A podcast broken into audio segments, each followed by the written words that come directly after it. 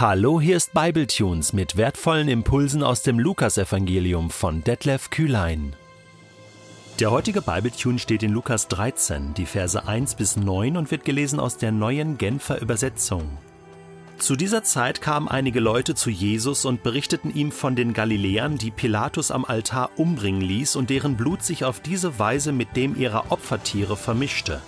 Da sagte Jesus zu ihnen, Meint ihr, diese Leute seien größere Sünder gewesen als alle übrigen Galiläer, weil so etwas Schreckliches mit ihnen geschehen ist? Nein, sage ich euch. Wenn ihr nicht umkehrt, werdet ihr alle genauso umkommen. Oder denkt an jene 18 Menschen, die beim Einsturz des Turms von Shiloach den Tod fanden. Meint ihr, ihre Schuld sei größer gewesen als die aller anderen Einwohner Jerusalems? Nein, sage ich euch, wenn ihr nicht umkehrt, werdet ihr alle ebenso umkommen. Dann erzählte Jesus folgendes Gleichnis. Ein Mann hatte in seinem Weinberg einen Feigenbaum stehen. Doch wenn er kam und sehen wollte, ob der Baum Früchte trug, fand er keine. Schließlich sagte er zu dem Gärtner, der den Weinberg pflegte, Schon drei Jahre komme ich jetzt, um zu sehen, ob dieser Feigenbaum Früchte trägt, und finde keine. Hau ihn um. Warum soll er den Boden noch länger aussaugen? Herr, erwiderte der Gärtner, lass ihn noch dieses Jahr stehen. Ich will die Erde um ihn herum noch einmal umgraben und düngen. Vielleicht trägt er dann nächstes Jahr Früchte. Wenn nicht, kannst du ihn umhauen. Findest du nicht auch, dass das äußerst ungewöhnliche Worte, ungewöhnliche Antworten von Jesus sind? Also man sollte doch meinen, dass Jesus ein bisschen mehr Mitleid hat mit den Menschen, die da gestorben sind, dass er tröstende Worte findet, im Gegenteil. Er haut noch so richtig drauf, oder? Fangen wir mal vorne an. Es kommt da also einige Leute zu Jesus und berichten ihm von einem Vorfall.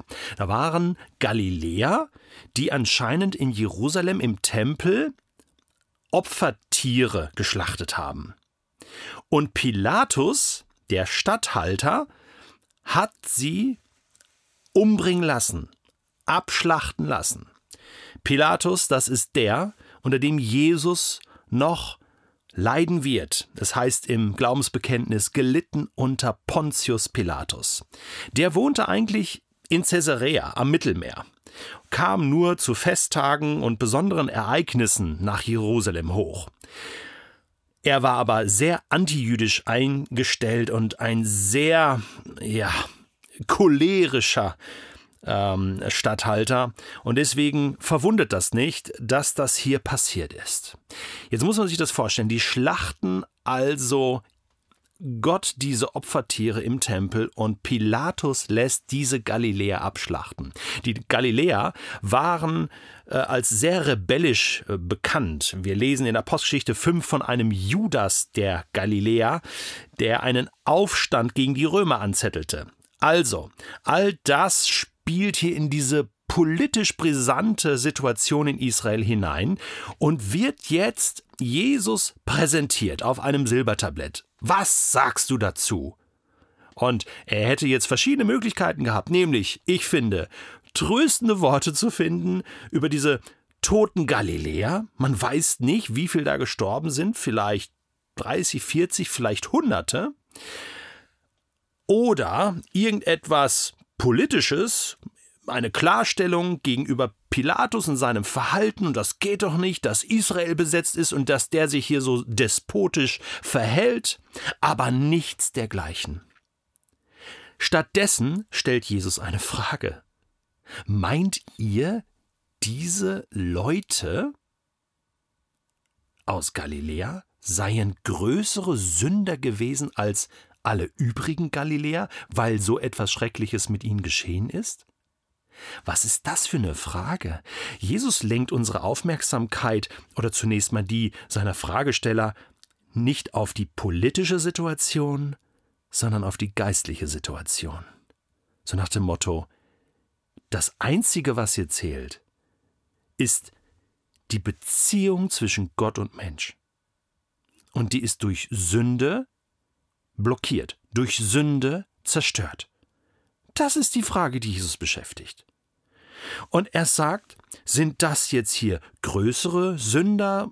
Hat der eine mehr Schuld? Wer ist hier schuld? Müssen wir hier eine Schuldfrage äh, zwischen den Menschen stellen? Gibt es hier kleine Sünder, große Sünder? Machen wir hier einen Unterschied? Er sagt nein.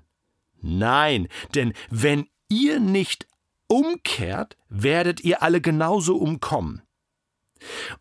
Und damit will er auch eines deutlich machen. Er, er sagt ja gar nichts zu diesem Umstand, dass dieses Schreckliche hier passiert ist. Beziehungsweise er beantwortet insgeheim die Frage, ja, ähm, müssen wir hier ein Gericht Gottes sehen? Hat Gott das zugelassen?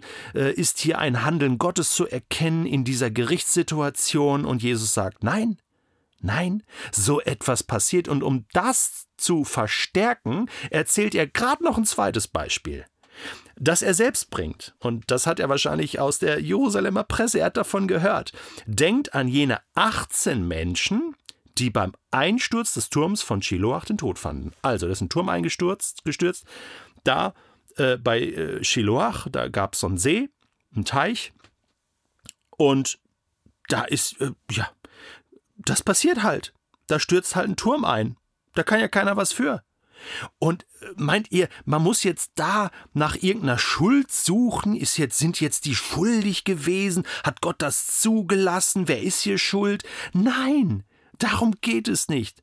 Sondern es geht um die Frage, die sich jeder Mensch hier in Israel und dann auch in der ganzen Welt, also auch wir uns heute stellen müssen. Wenn ihr nicht umkehrt, werdet ihr alle ebenso umkommen. Die Frage ist, wie du vor Gott stehst.